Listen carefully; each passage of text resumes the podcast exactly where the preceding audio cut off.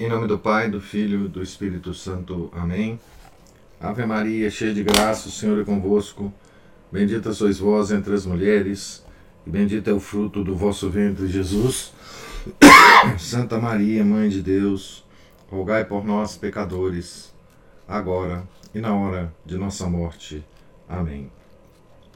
São José, rogai por nós. São Felipe Neri, rogai por nós. São João Evangelista, rogai por nós. Nossa Senhora de Fátima, rogai por nós. Em nome do Pai, do Filho e do Espírito Santo. Amém. Bom dia a todos. Nós estamos aqui no, na página 57, capítulo 5 da biografia do apóstolo São Pedro, escrita por William Thomas Walsh. Então, estamos naquele momento em que alguns apóstolos encontram é, pela primeira vez né, nosso Senhor Jesus Cristo. Né?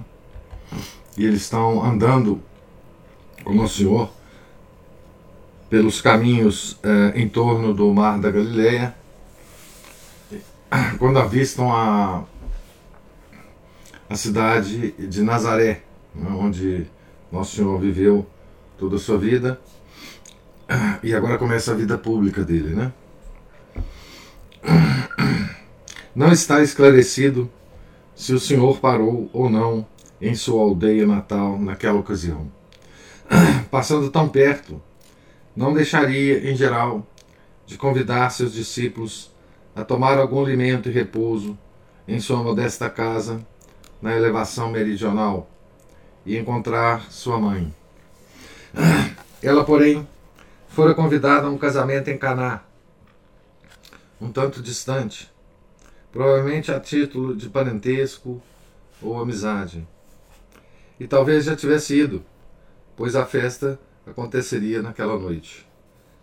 Seu filho também seria muitíssimo bem acolhido, mesmo se fosse um estranho, pois a hospitalidade judia em tais festas era generosa e qualquer jovem rabino das vizinhanças estaria certo de receber um convite. Se ele soube disso ao parar em sua casa, ou se antes já havia discutido, discutido a respeito, ou sabia disto sem que lhe houvesse dito, o certo é que decidiu comparecer ao jantar e levar consigo os cinco novos discípulos. Um deles Natanael, o israelita, sem falsidade, a quem ele passou a chamar de Bartolomeu, Bartolomeu vivia em Caná. O certo em tudo isso é que, ao anoitecer daquele dia, os seis empoeirados peregrinos chegaram àquela aldeia. Era um lugarejo a cerca de 10 quilômetros ao norte de Nazaré, provavelmente onde se ergue hoje Kafr Caná, na estrada principal para Cafarnaum e para a praia da Galileia. Um passeio de uma hora e meia no máximo. Hoje, né? Ao transporem as colinas naquela tarde de quarta-feira, viram-na pitorescamente em meio de um vale semeado de pomares e campos, e já estriado de longas sombras e manchas de sol no ocaso. Por certo, era a Galileia a parte mais bela da Palestina. Foi ali que Acer mergulhara os pés no azeite, expressão entre aspas. Né? As uvas produzia, produziam ali o mais forte e o mais fra, fragra, fragrante vinho. Era mais fácil, dizia um sábio, criar ali uma floresta de árvores do que uma criança na rochosa Judéia. As melhores romãs do mundo cresciam perto de Caná. O povo também era tipicamente galileu, estritamente judeu na sua religião, mas um tanto mais impulsivo e apaixonado do que o da metrópole. Talvez isto se desse porque tinha, tinham sangue misturado, pois muitos gentios se haviam estabelecidos na região. De acordo com o Talmud, eram inclinados a contendas e davam mais importância à honra que ao dinheiro. Simão Pedro certamente já conhecia Caná, pois ficava a cerca de 30 quilômetros de Cafarnaum e do mar. Mas nunca estivera lá em circunstâncias tão felizes. Ao se aproximar da aldeia, percebeu um vago som familiar entre as casas que se encostavam umas às outras na vertente da colina. Logo pôde começar a distinguir as vozes de homens, mulheres e crianças misturadas com a música de flautas, pequenas harpas, sacabuchas, talvez, trombetas e tambores, e o ritmo bater de palmas. De repente, ao dobrar a esquina, numa rua oculta, apareceu o cortejo nupcial, que havia saído da casa do pai da noiva em direção à do noivo. Tipicamente um, um casamento judeu, né?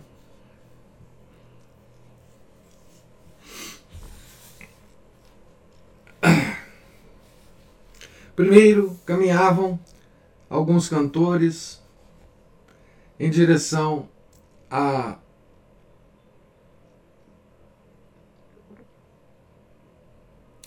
Primeiro caminhavam alguns cantores e tocadores, vermelhos pelo esforço e pelo efeito de um bom vinho tinto, soprando e arranhando o melhor que podiam.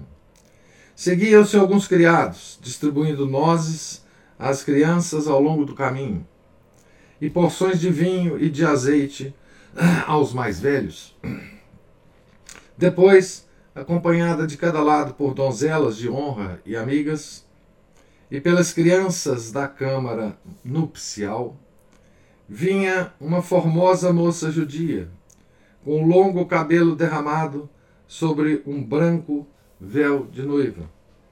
Na Judéia, deveria ser também acompanhada pelos amigos do noivo, a fazer observações apimentadas, influência talvez de festividades pagãs semelhantes, como as descritas por Catulo. Mas isso não ocorria entre os galileus mais austeros. Alguns dos parentes da noiva carregavam ramos de murta e rosários de vistosas flores. Outros levavam tochas e lâmpadas penduradas em paus, algumas das quais foram acesas. Tão logo a escuridão começou a cair das colinas sobre as ruas.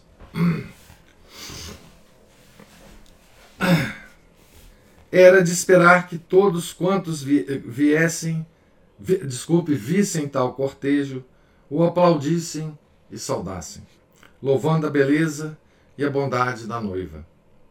De fato, todos quantos, quantos podiam andar juntavam-se às filas, quer de um funeral, quer de um cortejo de núpcias, pois a consciência social dos judeus não se detinha no cuidado do pobre ou do excluído, mas tendia a tornar assuntos da comunidade as alegrias e as tristezas de cada um. Então o judeu via qualquer cortejo, seja fúnebre ou esse de um casamento, né? Eles se juntavam a, a ele, né? Parecido com o brasileiro, né?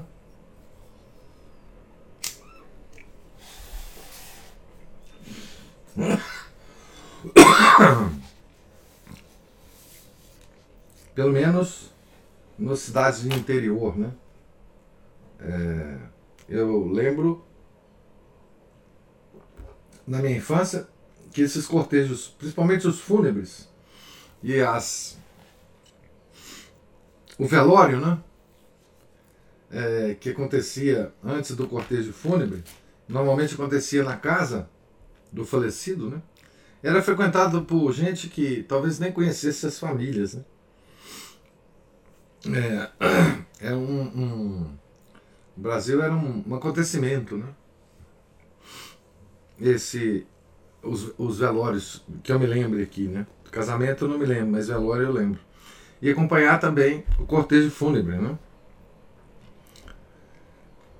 Ah,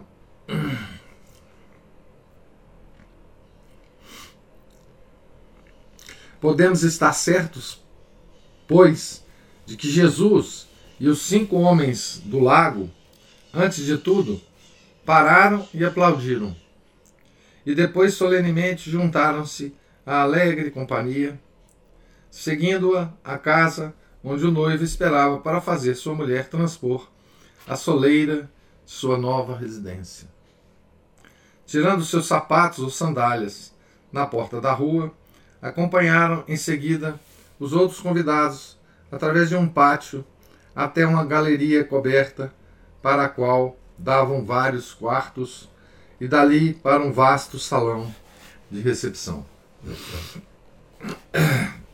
Então, Nosso Senhor e os cinco uh, novos uh, apóstolos né, seguiram o cortejo. Empoeirados né, pela viagem nas estradas. Né. Neste, no salão, né, alguma espécie de simples pronunciamento ritual próprio para a ocasião seria proferido talvez por um dos rabinos de Nazaré, onde se achava a sinagoga mais próxima. Algo como, abre aspas, toma de acordo com a lei de Moisés e de Israel. Fecha aspas. Grinaldas eram postas sobre ambos e depois o rapaz assinava o Ketubá, ou contrato, em que solenemente concordava em trabalhar para ela, em honrá-la, conservá-la e cuidar dela.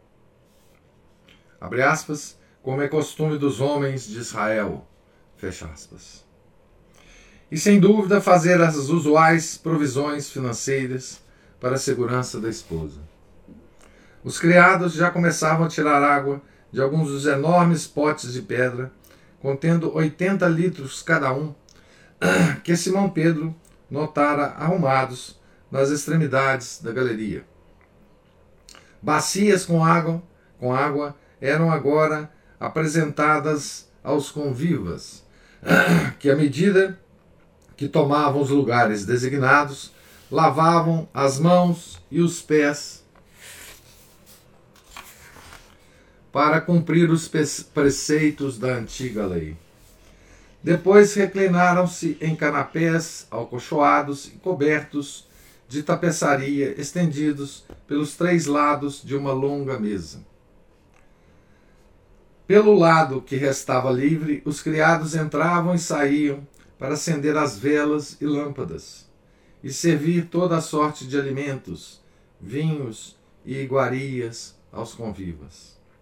Cada um dos quais jazia sobre o seu lado esquerdo, com o cotovelo sobre uma almofada, a cabeça quase sobre a mesa e os pés nus afastados dela. Um velho venerável disse a oração da bênção nupcial e abençoou o pão e o vinho. Agora começara o banquete. Acima da música suave de harpas e flautas, provinda do pátio iluminado, erguia-se um rumor de conversa e de risos. Não havia tinir de facas e garfos, pois não eram ainda usados. Cada qual comia com suas mãos, que depois limpava numa comprida toalha amarrada à sua cinta. O vinho passava livremente, enchendo-se e esvaziando-se as taças à vontade. Então isso aqui dá um colorido especial, né?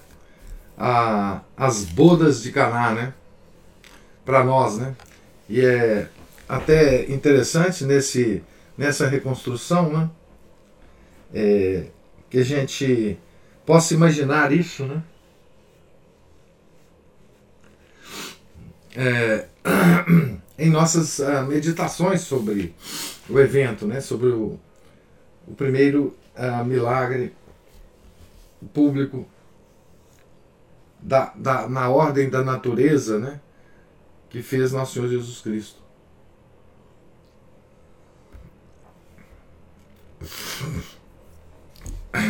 Simão Pedro e André, assim como João, Felipe e Natanael, estavam com fome e com sede, depois da longa caminhada. Quando se sentaram nos canapés, que lhes foram designados, a alguma distância talvez da cabeceira ou em outra mesa. Eram sempre capazes, como bons homens, em qualquer lugar em que se encontrassem, a esgotar sua parte da vindima, aspas, que torna alegre o coração do homem. Pode ser que o mestre Sala, lançando de quando em quando um olhar fiscalizador em redor, os tivesse observado com um senso passageiro de inquietação que a cortesia mandava ocultar. São estranhos, né? Quem são esses, né? Que estão é, aqui na festa, né? Enfim. Duraria o vinho? Na verdade, os judeus eram sempre uma gente sóbria, que em geral misturava água à bebida. Contudo, eram também hospitaleiros e acolhiam bem visitantes não convidados para suas festas de casamento. Nessa ocasião, o número deles pode ter sido especialmente grande, incluindo, no caso, o jovem rabino de Nazaré e os cinco rudes comilões que levava consigo. Olha como é que ele se refere aos, aos apóstolos. Né? Cinco rudes comilões. Porque eram, eram rudes mesmo, né? eles, não, eles não tinham a sofisticação né, social que talvez é, os convidados desse casamento tinham, né? É, enfim, é, eram pescadores, né? eram homens que não estavam acostumados a esse tipo de, de relacionamento social, né? E estavam com fome, né?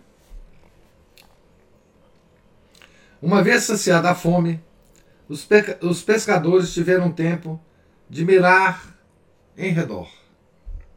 Muito havia que ver e ouvir, pois ninguém se mostra aborrecido numas bodas.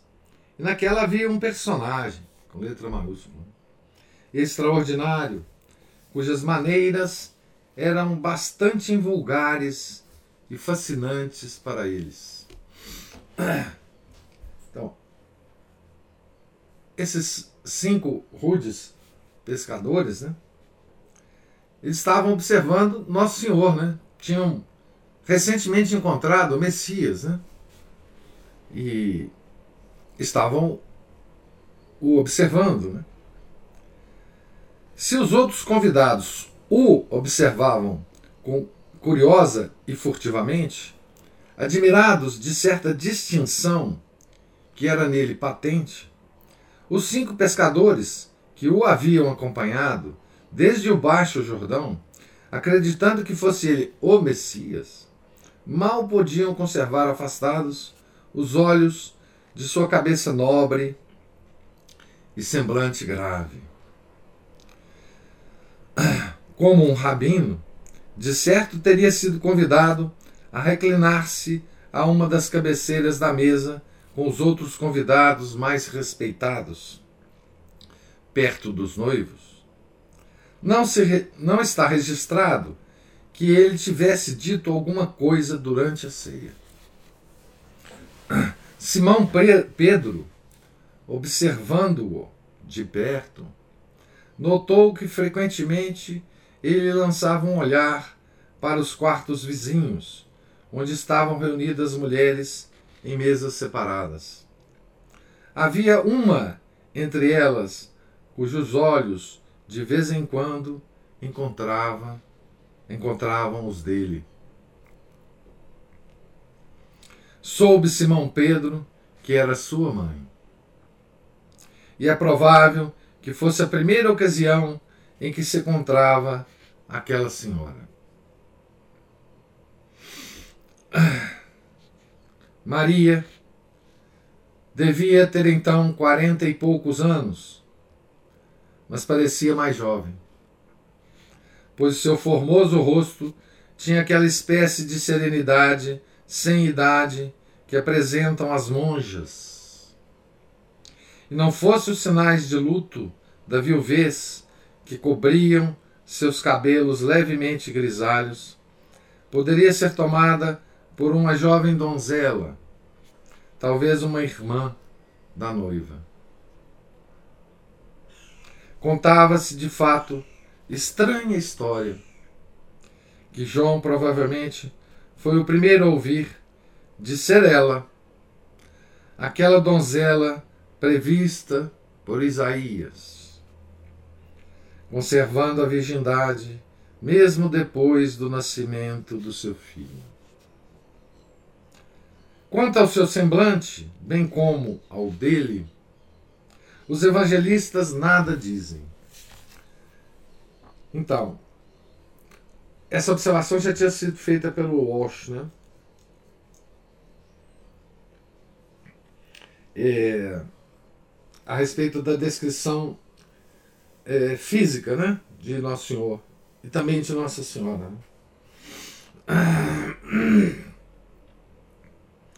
Muitos santos, né? Comentaram sobre os, o semblante de Nossa Senhora, a aparência física de Nossa Senhora. Né? E muitos deles ah, comentam a beleza fascinante de Nossa Senhora. Né? E muitos dizem ainda que essa beleza era tão grande que talvez por isso os evangelistas tenham se calado a respeito dessa, dessa aparência de Nossa Senhora, né? da beleza extraordinária de Nossa Senhora. E acho que São Tomás de Aquino, que afirma que essa beleza não chamava a atenção dos homens como a beleza feminina normal. Né? não causava nenhum nenhuma reação de luxúria. É? Era uma beleza absolutamente extraordinária e especial nesse sentido. Né? Mas de qualquer forma, todos os evangelistas escolheram não comentar sobre isso. Né? talvez para não atrair muito interesse né, por, por essa característica da Virgem Santíssima. Né? Mas todos os, os videntes que a viram depois narram essa beleza impressionante né? da Virgem Santíssima. Né?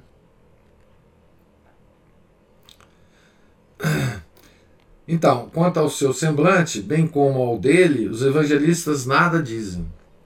Tem, pois, os artistas liberdade de imaginá-la o melhor que puderem.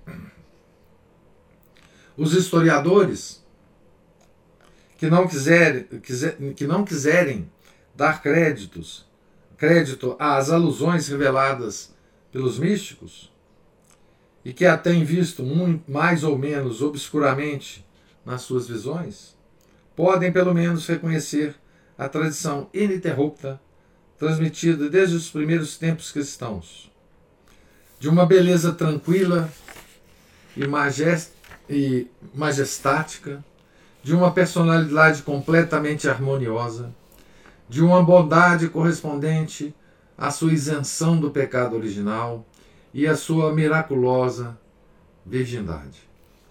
Aqui tem uma nota, quando ele fala dos primeiros tempos cristãos, né, que diz o seguinte: Santo Inácio de Antioquia, discípulo de Pedro, escreveu a respeito dela cerca de 106 depois de Cristo, com profunda admiração, mencionando o parto virginal como fato bem conhecido. era descendente do rei Davi e de uma linhagem levítica de ambos os lados, de somos sacerdotes, né? São Lucas, que lhe ouviu a história de seus próprios lábios e dos de seu divino filho, fala parecer quase angélica. De fato, tinha ela visto um dos sete que permanecem diante do trono do Altíssimo e ouvira-o dizer: Ave cheia de graça, o Senhor é contigo. Que experiência para Simão Pedro ver e ouvir pela primeira vez uma mulher que fora envolvida pela sombra do Espírito Santo e abraçada como noiva pelo Senhor da luz incriada e de todo o céu e terra. Uma descrição dela por Santo Epifânio no quarto século é tão precisa que sugere a possibilidade de que a tradição a transmitira a ele, geração após geração, desde os tempos apostólicos. Então, essa tradição de transmitir de boca a boca a características da do semblante da das características físicas, né, de Nossa Senhora, né? Então, Santo Epifânio não era alta, disse ele, mas um pouco acima da estatura média. Seu delicado rosto oval era levemente bronzeado pelo sol, no matiz aproximado do trigo maduro. Seus olhos eram cor de azeitona, as sobrancelhas negras e delicadamente arqueadas, o cabelo claro, o nariz aquilino e perfeito, os lábios rosados, as mãos e os dedos longos e delicados. Mas o efeito mais impressionante de sua beleza provinha do interior e era inexorável e indescritível. Abre aspas era a mais bela das mulheres, porque era a mais casta e a mais santa das filhas de Eva. Fecha aspas. Expressão de Santo Epifânio. Né? Todos os místicos cristãos têm reconhecido nela a mulher que o rei Salomão louvou por antecipação no seu cântico.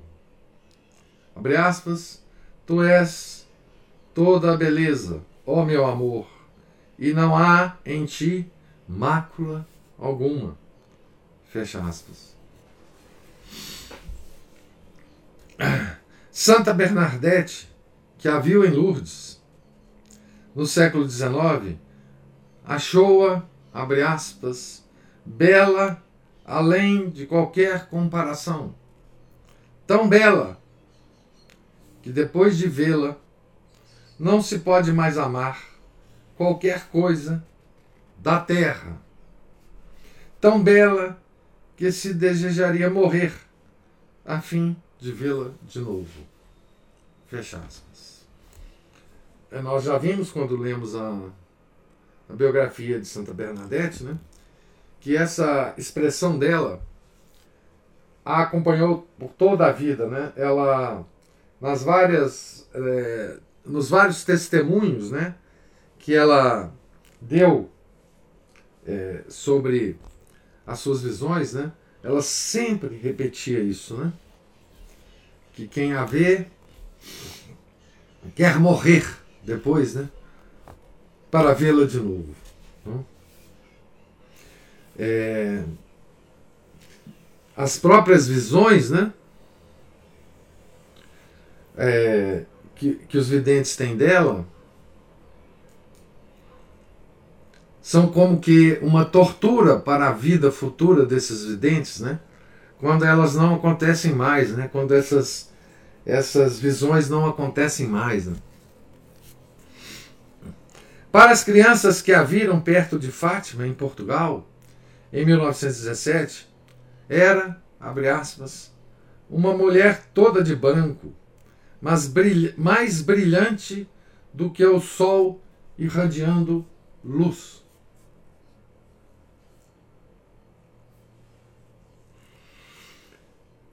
Dizem que uma das coisas mais misteriosas né, que tem nos evangelhos é a referência ao corpo glorioso. Né? Por exemplo, ao corpo ah, de Nosso Senhor depois da ressurreição. Né? O corpo que nós teremos também depois do juízo final. Né? E uma das coisas comentadas pelo pelo Santo Afonso numa de suas meditações é que o corpo glorioso ele tem uma propriedade, essa propriedade aqui de brilho, né? é um brilho que é mais intenso que o do sol, sem porém ferir os olhos. Né? Então, é... e Nossa Senhora o tem né? no céu, esse corpo glorioso. Né? A referência a Fátima aqui é interessante porque o, o, esse autor também escreveu um livro sobre Nossa Senhora de Fátima. Muito bom, está traduzido, inclusive. Né?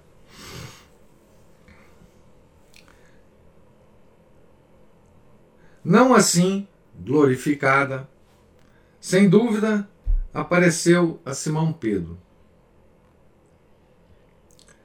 Glorificada é corpo glorificado, né? Como os outros convidados da boda, ele havia como uma daquelas belas, equilibradas e vigorosas mulheres, de poucas palavras e muitas ações, que se contavam entre as glórias de Israel. A mulher judia, né? Poucas palavras e muitas ações. Que coisa bela, né? Isso, essa descrição, né?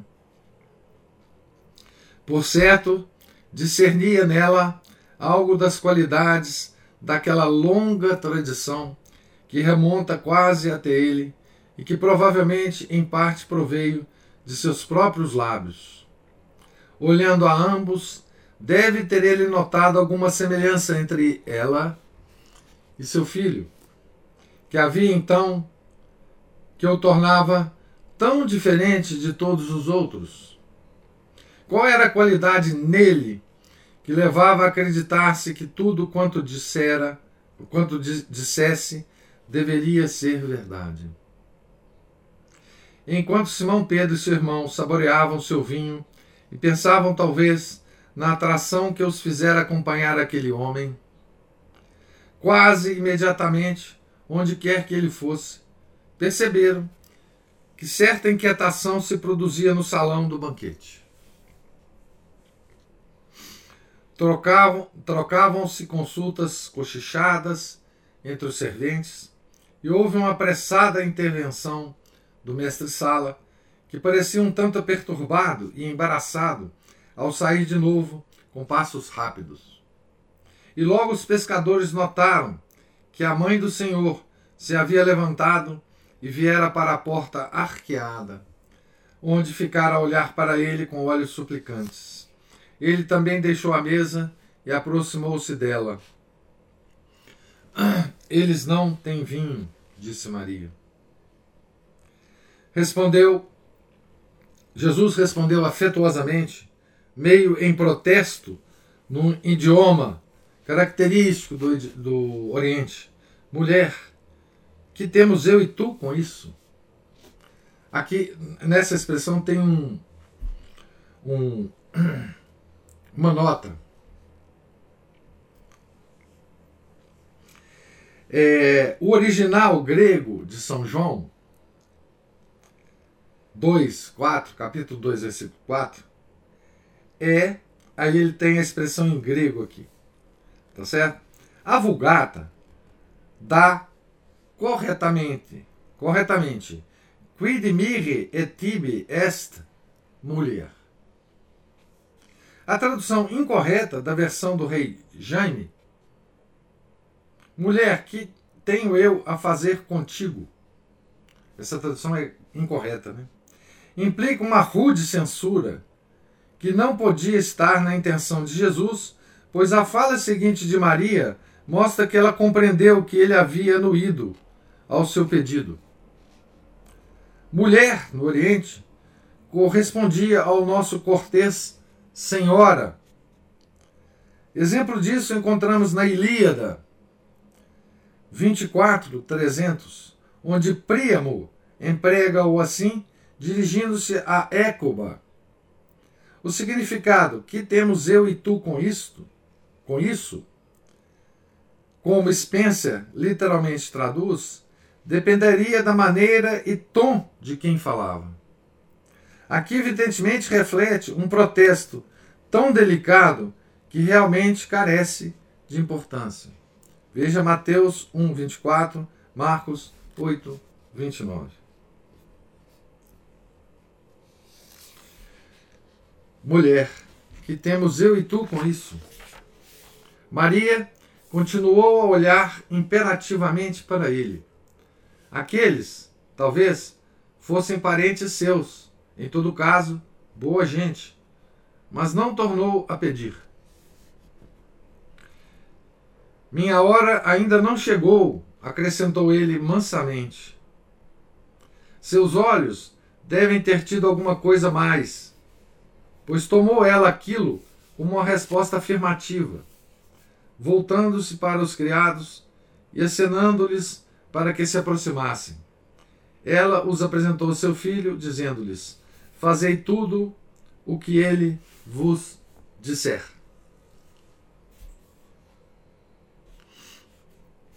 Então, mesmo Nosso Senhor protestando, né? Nossa Senhora é, responde isso aos, aos criados, né? E essa é uma das partes mais engraçadas que eu acho. É, no, no Evangelho, porque assim, ele estava protestando com a mãe, né? Claro, ele estava protestando. É, na, ele estava protestando na, pela perspectiva de realizar um milagre, né? E a, o jeito que a mãe, né, que a Virgem Santíssima, tratou o protesto do filho é que é muito engraçado. Né?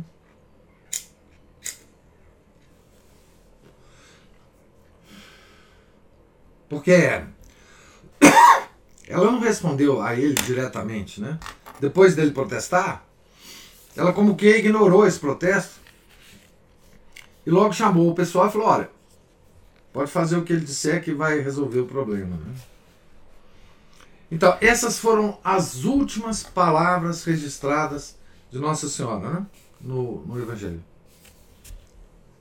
Nunca mais se ouviu nenhuma palavra dela. Né? E isso é tomado em várias meditações, em vários comentários dos santos, né? como sendo a, o que nós devemos fazer. Né? Como a última mensagem da Virgem Santíssima enquanto ainda vivia nessa terra. Né?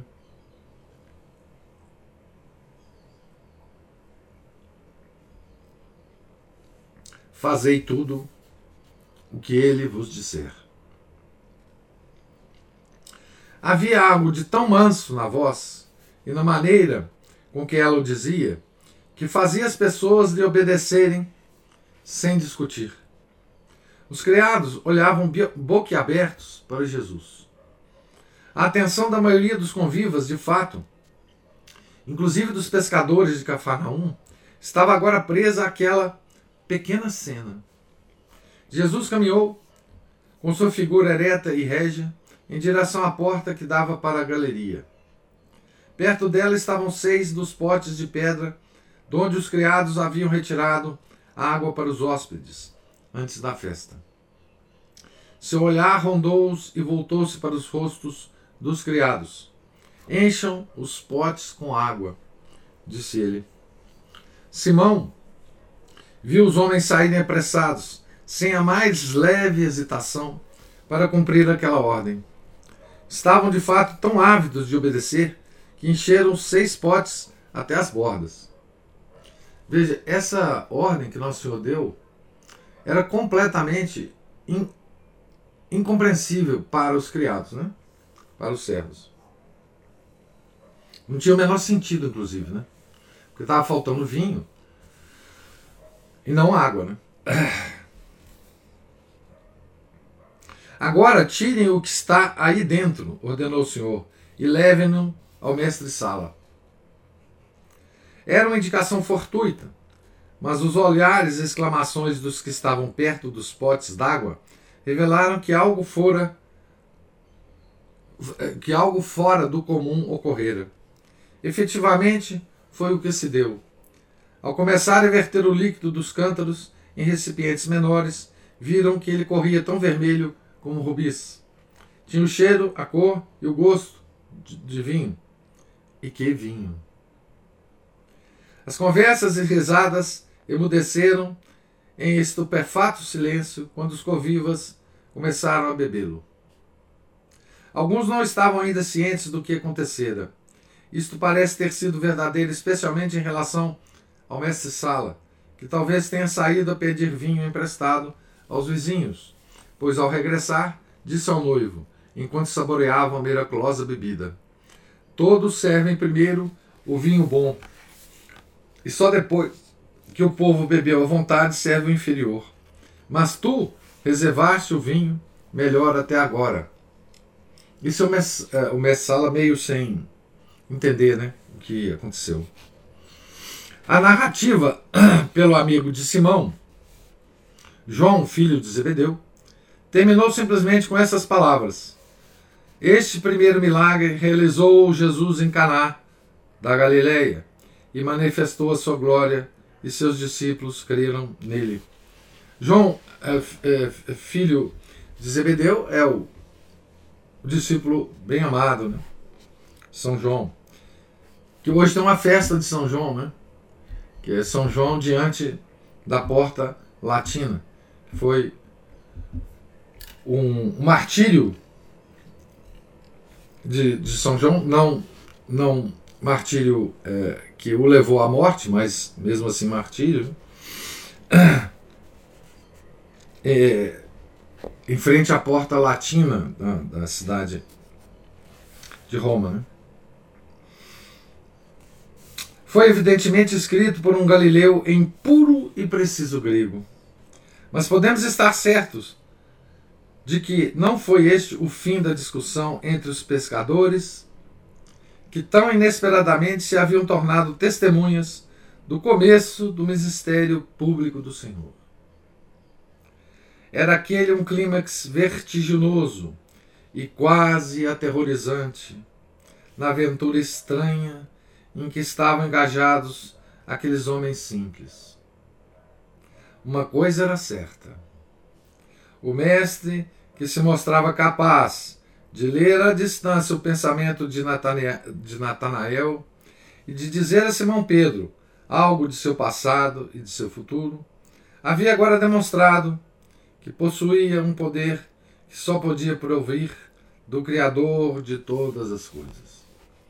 Simão, a julgar pelos acontecimentos ulteriores, foi quem achou isso mais difícil de entender e fez mais perguntas.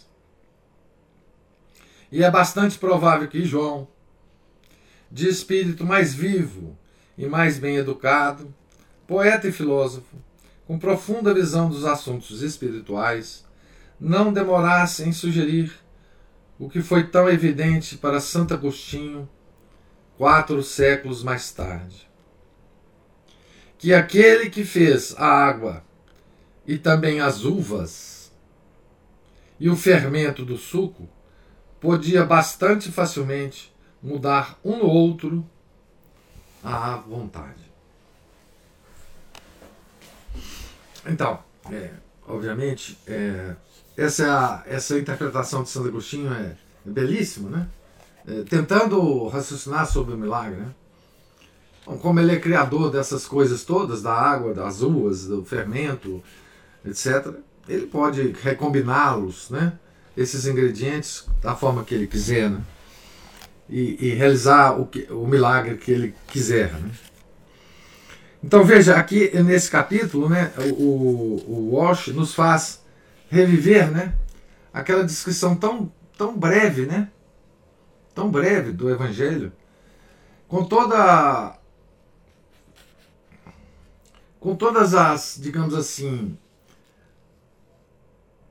os detalhes, as, as, as, as,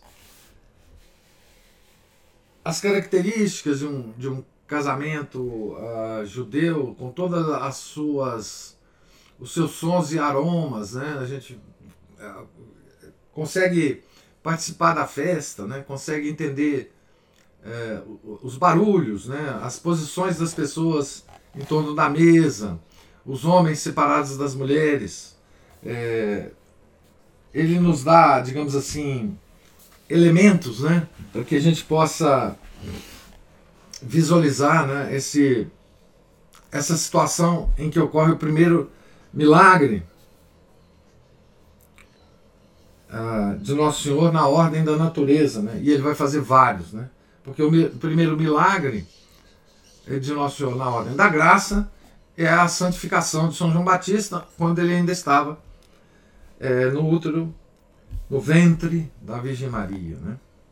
Então eu vou terminar por aqui a leitura. Nós lemos esse capítulo inteiro, capítulo 5. Né? É, e aguardo agora se houver a, alguma observação ou pergunta de você sobre essa leitura.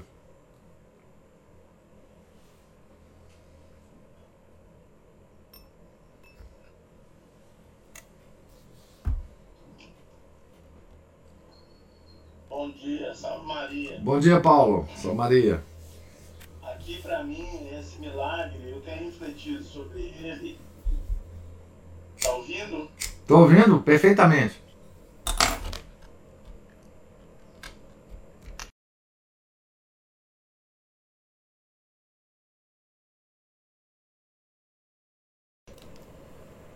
Caiu aqui, né? Tá me ouvindo aí?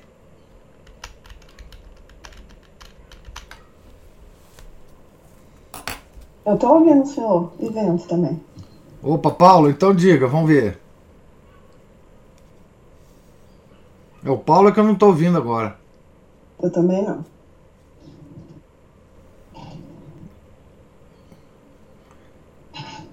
Bom, é, eu não estou ouvindo o professor. Eu estou te ouvindo, Paulo. Perfeitamente. É, Bom, mas só deixar um registro, eu estou dirigindo aqui no Viva Voz. Uh, esse milagre, para mim, ele é uma coisa fenomenal com relação à Nossa Senhora. Como ela já conhecia o potencial e o poder de Jesus Cristo, né? Sim. Então, assim, ela não tinha a menor dúvida. Não sei o que, que ele já tinha feito, não, não é descrito, mas é muito impressionante como ela não tinha dúvida do que ele é, do que ele faria e então é, se alguém tem dúvida do, do que, que ela já sabia na, na paixão, essa coisa toda, esse milagre, esse primeiro milagre já revela o conhecimento infuso dela, né? Certamente, Paulo. Ela conhecia profundamente o filho tinha vivido com ele em Nazaré né, é, durante 30 anos. Né, é, não se sabe o que, que, que, aconteceu naquela família, né? É, só se pode imaginar, mas é, ela já, já, enfim, já conhecia tudo que, que ele poderia fazer e tudo que ele iria fazer, né? E isso era uma das causas da dor profunda que ela tinha, porque toda vez que ela o via, ela só lembrava da paixão, que iria acontecer ainda, né? que ela já sabia. Né? Enfim, é, sim, isso dá a dimensão do conhecimento que ela tinha de toda a história da salvação, né? E como que ela ia participar dessa história, né? Tá certo? A Ana Paula está com a mão é, levantada. Eu não sei se é porque ela já estava ou porque ela levantou agora. É que me chamou a atenção um pequeno parágrafo aqui na página 64 que fala assim: é, Logo depois da frase encham os potes com água, Simão viu os homens saírem apressados, sem a mais leve hesitação, para cumprir aquela ordem. Estavam de fato tão ávidos de obedecer que encheram seus potes até as bordas. Isso para mim faz muito sentido, assim, porque eu vejo que quando eu tô, eu tenho um defeito nas minhas orações que às vezes muitas vezes quando eu faço um pedido a Deus, eu fico dando sugestões para Deus. Porque, como eu não entendo, como eu não tenho é, capacidade de, de, de, de, entender como é que vai acontecer o processo para aquilo que eu estou pedindo, é, eu fico dando sugestão para Deus. Então, é, eu tenho que ficar dizendo para mim mesma que ah, eu não tenho inteligência suficiente para entender a forma como Deus vai proceder.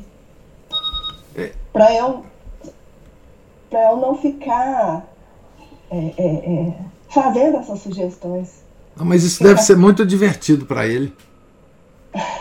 Mas muito divertido. É, ué, isso deve ser divertidíssimo é, para ele. É, não, você deve diverti-lo bastante, porque assim, é, todos nós que todos nós é, de alguma forma fazemos isso em nossas orações, quer queiramos ou não, né? Porque a, a própria forma do pedido que a gente faz a ele já é uma espécie de sugestão, né, para ele resolver o problema. É, mesmo porque a gente nem sabe se esse problema é, que a gente está enfrentando, que gerou o pedido, é bom para nós ou ruim. A gente quer resolvê-lo, mas às vezes a não resolução dele vai ser bom para nós, né? Então isso deve, é, isso deve ser divertido para Nosso Senhor e Nossa Senhora. É, porque, como eu disse, né? É, é, como eu disse, como eu já comentei com vocês na leitura do Dom Chutar, né, da alma de todo apostolado, Deus age é, através das causas segundas, né? E como define Dom Chutar, né, as causas segundas são coisas, acontecimentos e pessoas. Então,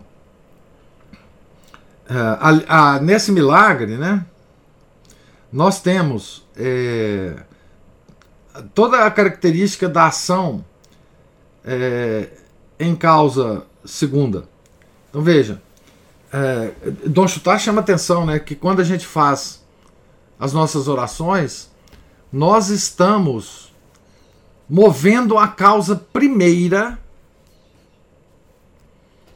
para que ela então mova, segundo a, a sua vontade, as causas segundas e atendam da melhor forma possível e da melhor forma para nós, da melhor forma para a salvação nossa, as nossas orações. Então aqui a, nós vemos isso, é, esse, esse, esse acontecimento de Caná é uma é uma é um paradigma para as, as nossas orações, o acolhimento delas por pela causa primeira e os, os acontecimentos, pessoas e coisas que a causa primeira move para atender as nossas, os nossos pedidos. Né?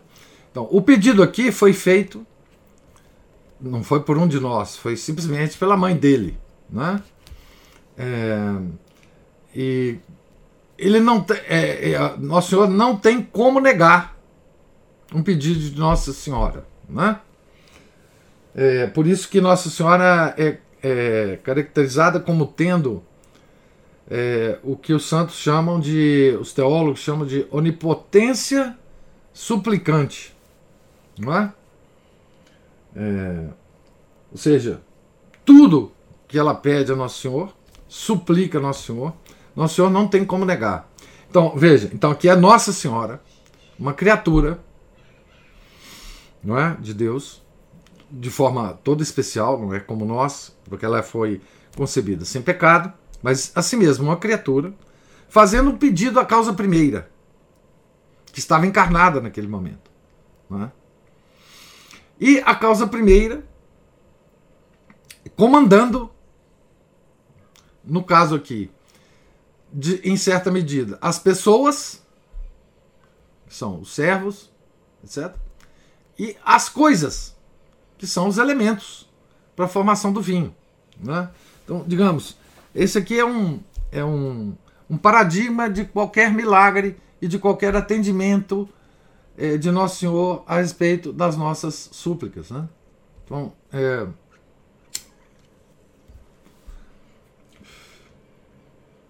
E aqui também tem uma outra característica, que é os homens atendendo ao comando de Nosso Senhor, fazendo coisas que eles não entendem, mas mesmo assim fazendo. Né? É uma, um exemplo para nós, né? É, que fazer coisas que a gente não entende, mas sob o comando da causa primeira, é sempre benefício para nós. Aqui a razão ela comete um ato de humildade, né? Eu não estou entendendo, mas a vontade das pessoas segue o, o comando, mesmo sem o intelecto é, compreender. Né? Aqui a vontade sobrepõe o intelecto, que é justamente a característica do ato de fé. O ato de fé, quem está na, na no comando do ato de fé não é o intelecto, porque o intelecto não está entendendo. Mas é a nossa vontade. Né? É, que é muito diferente de qualquer tipo de, de comportamento sentimental. Né? Tá certo? É, ninguém recusou encher os potes com água. Por mais que isso não tenha o menor sentido. Porque não estava faltando água, estava faltando vinho. Mas eles mesmo assim encheram os potes com água. Né? Atendendo o comando. Então, eles usaram a vontade para fazer uma ação que o intelecto não estava dando a menor conta disso. Né? Então, essa, esse primeiro milagre tem essas características né? da, da relação nossa com, com Deus, né? com a causa primeira. Né? A diferença é que a causa primeira estava encarnada é, nesse momento, né? E, e, a outra diferença é que quem pediu, quem fez a oração à causa primeira, foi a Virgem Santíssima, né? Então não tinha como Nosso Senhor não atender, né? por causa da onipotência suplicante da Virgem Santíssima. Né? Bom, Diga. Fazer sem hesitação, né, professor? Fazer sem hesitação, é. Eles não, eles não, eles não apresentaram nenhuma pergunta, Nossa Senhora. Né? Não, mas por que água? Por que não não sei o quê? Mas por que, que a gente não vai no vizinho e pede o vinho? Por que, que não. Como o mestre Sala estava tentando fazer, né? Não. Pedir, pedir a medianeira de todas as causas, né? Isso. E... Pois é, é. Quer dizer, ali, ali não fica claro se alguém da festa pediu a Nossa Senhora, né? é, o que mais é, é, é, transparece ali é que ela tomou a frente, né? Ela tomou a frente. Ela, ela é, perce... parece que ela percebeu, né? É. E ela. Mas eu digo assim, nós, né, que, é, quando ele, ele atende ao pedido dela, isso é um exemplo para nós que recorrermos a ela. Se nós recorremos a ela. Ah, não, é. Né? E, e como ele disse a Santa Catarina, ele se sente obrigado. Isso. Por causa, é, por causa da onipotência suplicante, né? Fazei tudo o que ele vos disser. É, são as últimas palavras é, dela no, nos evangelhos, né? As últimas palavras registradas, né? Então, é o que nós devemos fazer, né? E por isso que esse é um, é um, é um paradigma para nós, né? Se a gente meditar um pouco sobre isso, é, sobre esse primeiro milagre, né? É, e veja, os milagres que Nosso Senhor faz é, em relação às coisas criadas são os, os mais corriqueiros, os mais simples. Né? Ele mesmo chama atenção, né? É, ele pergunta quando ele está curando alguém, me lembro agora quem, eu acho que é o aquele aquele paralítico que desce, que o pessoal abre o teto e desce a, cama do paralítico em frente a Nosso Senhor, né? Ele pergunta para todo mundo, né? É mais fácil eu curar esse paralítico ou perdoar os pecados dele? Porque na verdade o maior o maior é, o pecado muito mais elevado de Nosso Senhor é perdoar os nossos pecados. Porque envolve uma coisa que Deus. Quase eu ia falar que é impossível para Deus. Que é esquecer uma coisa que já aconteceu. Deus não esquece nada. Mas ele, como por um mistério, ele. Quando ele perdoa os nossos pecados, ele, ele os esquece. Não é? é, é uma violência que Deus faz contra ele mesmo. Esquecer o nosso. Então, esse milagre é muito mais é, elevado. Agora, outra coisa é a antecipação que Nossa Senhora faz, né? Ninguém, talvez ninguém tenha pedido a ela, mas ela antecipa. E ela faz isso com a gente também, né? É, eu pelo menos sinto que na minha vida, enquanto eu estava fora da igreja, quando eu me afastei da igreja, Nossa Senhora nunca me, se afastou de mim ela sempre me protegeu em muitas situações da minha vida que eu vejo hoje que eu poderia ter feito as maiores besteiras e não fiz. Então, assim, ela antecipou os meus pedidos, porque naquela época eu não estava pedindo nada a ela. E eu, eu imagino que isso possa acontecer com cada um de vocês também, né? Ah, ela antecipa as nossas necessidades. É, como ela antecipou a necessidade daqueles noivos, né? É, então, eu acho que nesse, nesse, nesse acontecimento, né, estão encerradas muitas é, das características eternas da ação é, de Nossa Senhora conosco e com o seu filho, que, que ela fez aqui na Terra e está fazendo lá no céu conosco, né? Enfim.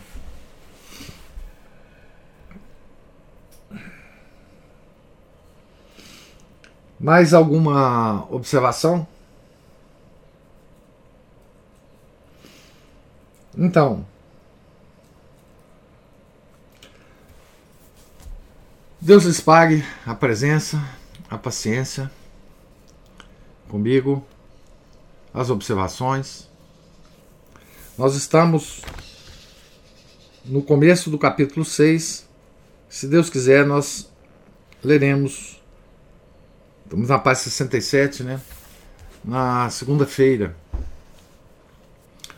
Tenham todos um santo dia, um santo final de semana.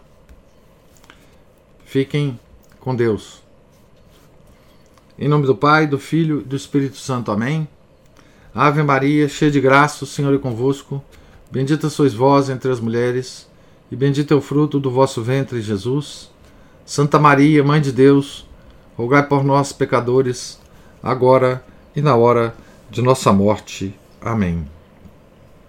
São José, rogai por nós. São Felipe Neri, rogai por nós. São Pedro Apóstolo, rogai por nós. São João Evangelista, rogai por nós. Nossa Senhora de Fátima, rogai por nós. Em nome do Pai, do Filho e do Espírito Santo. Amém.